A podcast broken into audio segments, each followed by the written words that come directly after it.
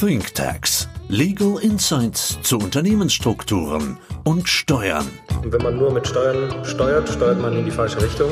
Nur zwei Dinge auf dieser Welt sind uns sicher. Der Tod und die Steuern. Steuern sind zwar nicht alles, aber alles ohne Steuern ist nichts.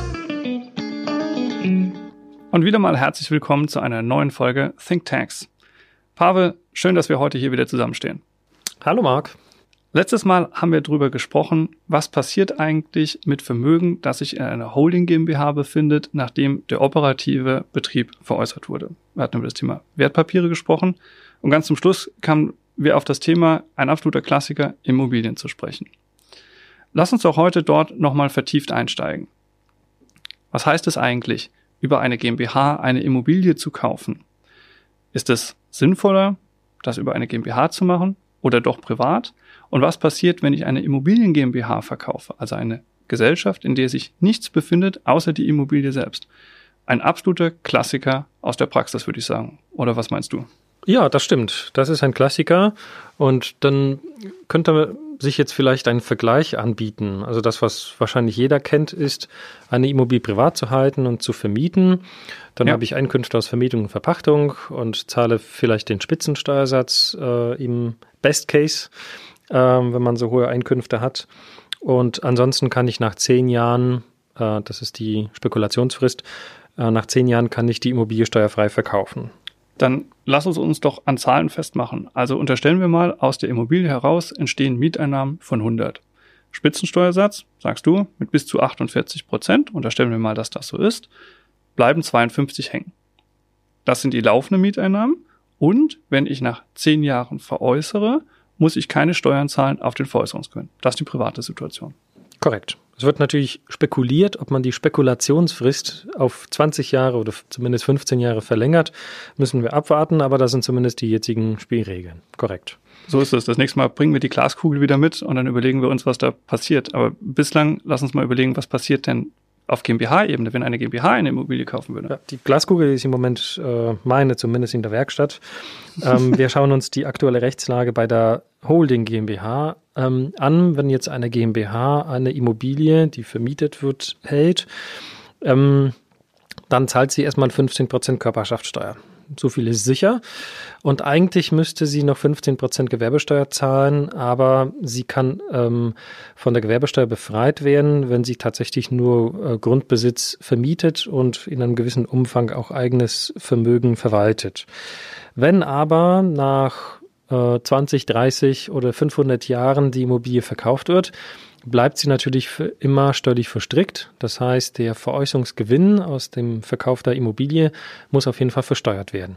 Und das ist alles noch vor Ausschüttung. Also wenn ich aus der GmbH noch Geld ins Privatvermögen überführen will, dann würde noch Abgeltungssteuer anfallen. So ist das. Das heißt, bleiben wir mal in dem Beispiel. Die GmbH hat 100 an Einnahmen und zahlt darauf, wenn man die erweiterte Gewerbesteuerkürzung bekommt, können wir vielleicht gleich mal drüber sprechen, 15% Steuern. Bleiben wir 85. Wenn ich die 85 wieder reinvestiere, habe ich erstmal gewonnen. Wenn ich sie ausschütte ins Privatvermögen, würde man diese 85 wieder mit 25 Prozent besteuern müssen. Du hast gerade das Thema Gewerbesteuer oder erweiterte Gewerbesteuerkürzung angesprochen. So einfach ist das ja in der Praxis gar nicht. Also du sagtest, wenn mein einziger Zweck darin besteht, Immobilien zu halten und zu verwalten, aber ich denke mal so an das Thema Solaranlage und Parabolantenne, da bin ich relativ schnell wieder draußen, oder? Das stimmt. Also das Finanzamt lauert, also reibt sie schon die Hände, wenn es schon möblierte Wohnungen gibt. Es gibt zum Beispiel mehrere Objekte und in einem Objekt gibt es vielleicht möblierte Wohnungen. Auch alleine Einbauküchen sind manchmal streitig. Das ist äh, nicht final entschieden und äh, von Finanzamt zu Finanzamt wird das unterschiedlich gehandhabt. Ob das schon vielleicht schädlich ist und ich deswegen äh, Gewerbesteuer zahlen muss. Hm. Spannendes Thema. Das heißt, man muss Acht geben, bekomme ich überhaupt die erweiterte Gewerbesteuerkürzung hin, weil du sagst ja, per se ist erstmal die Gewerbesteuer fällig. Das heißt, ich muss sie erstmal wegbekommen und dann muss ich auch den Zustand irgendwie halten können. Ich darf es mir also plötzlich nicht kaputt machen. Etwas vereinfacht gesagt kann man doch wahrscheinlich formulieren, Pavel, wenn ich ein Objekt lange halten möchte, also über die zehn Jahre hinaus, kann es privat mehr Sinn machen, wenn ich also darauf setze, dass ein relativ hoher Wertzuwachs entsteht.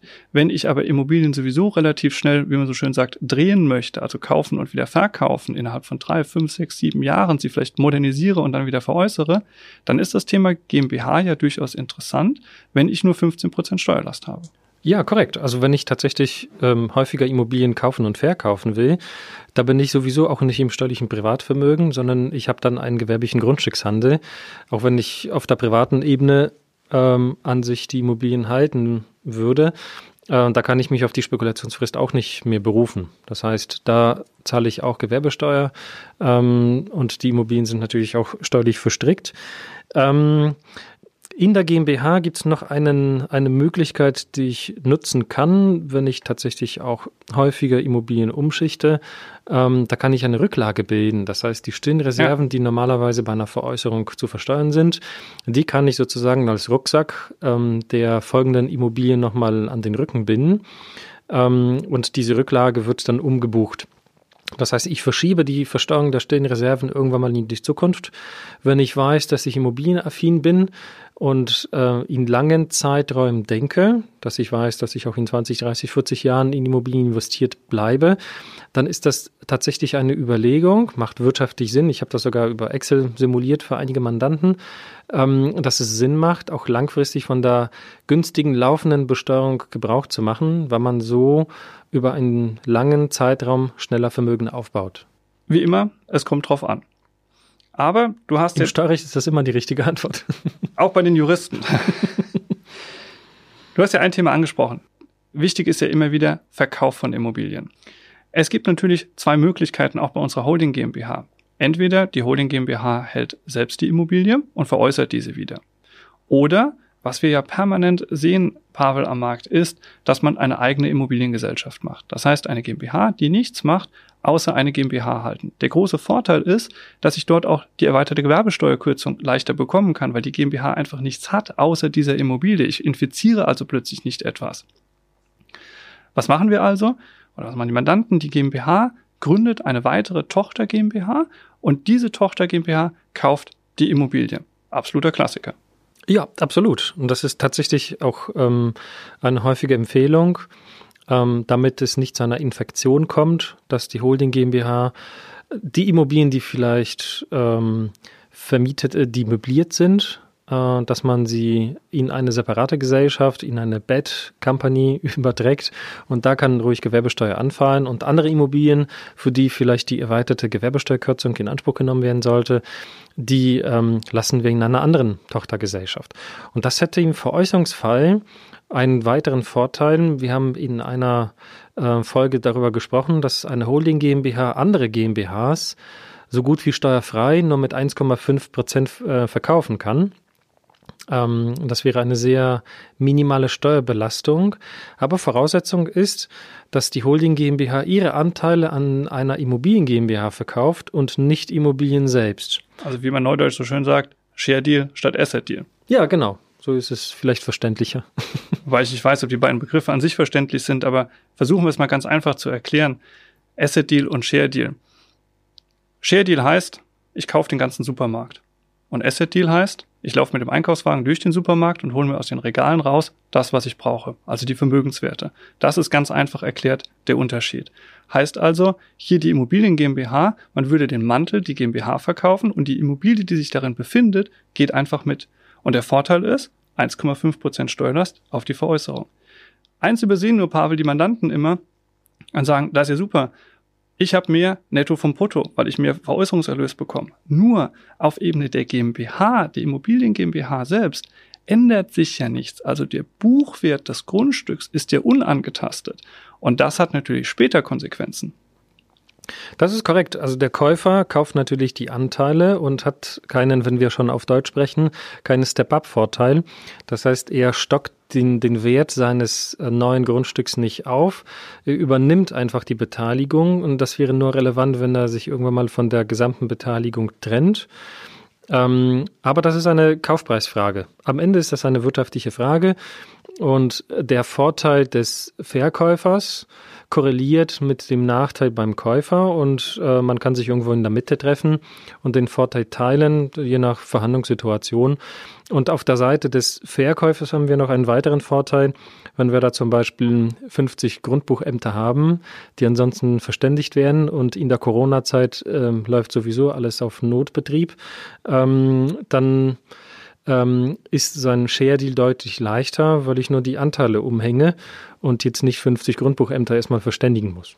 Absolut richtig. Ähm, das ist ein ganz klarer Zeitvorteil.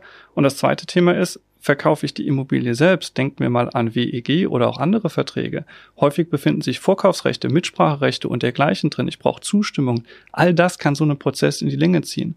Verkaufe ich den Mantel außenrum, ändert sich bei der bei der Immobilie, die sich in der GmbH befindet, überhaupt nichts. Das heißt, ich habe das, den Vorteil, ich brauche keine Zustimmungserklärung, ich habe äh, kein Grundbuchthema, ich kaufe einfach eine GmbH, das können wir morgen beim Notar umsetzen und du hast es schon gesagt, die wirtschaftliche Lösung dafür, dass ich die stillen Reserven in der GmbH mitschleppe, die in dem Grundstück stummern, löse ich am Ende über den Kaufpreis.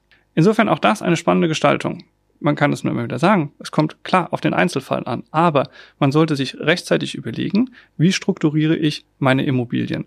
Mache ich es im Privatvermögen oder mache ich es über Gesellschaften? Und wenn ich es über Gesellschaften mache, direkt aus der Holding GmbH heraus oder ebenfalls in einer Tochtergesellschaft. Es hat mich gefreut, dass wir uns darüber ausgetauscht haben. Auf jeden Fall gerne. Steuerrecht macht Spaß.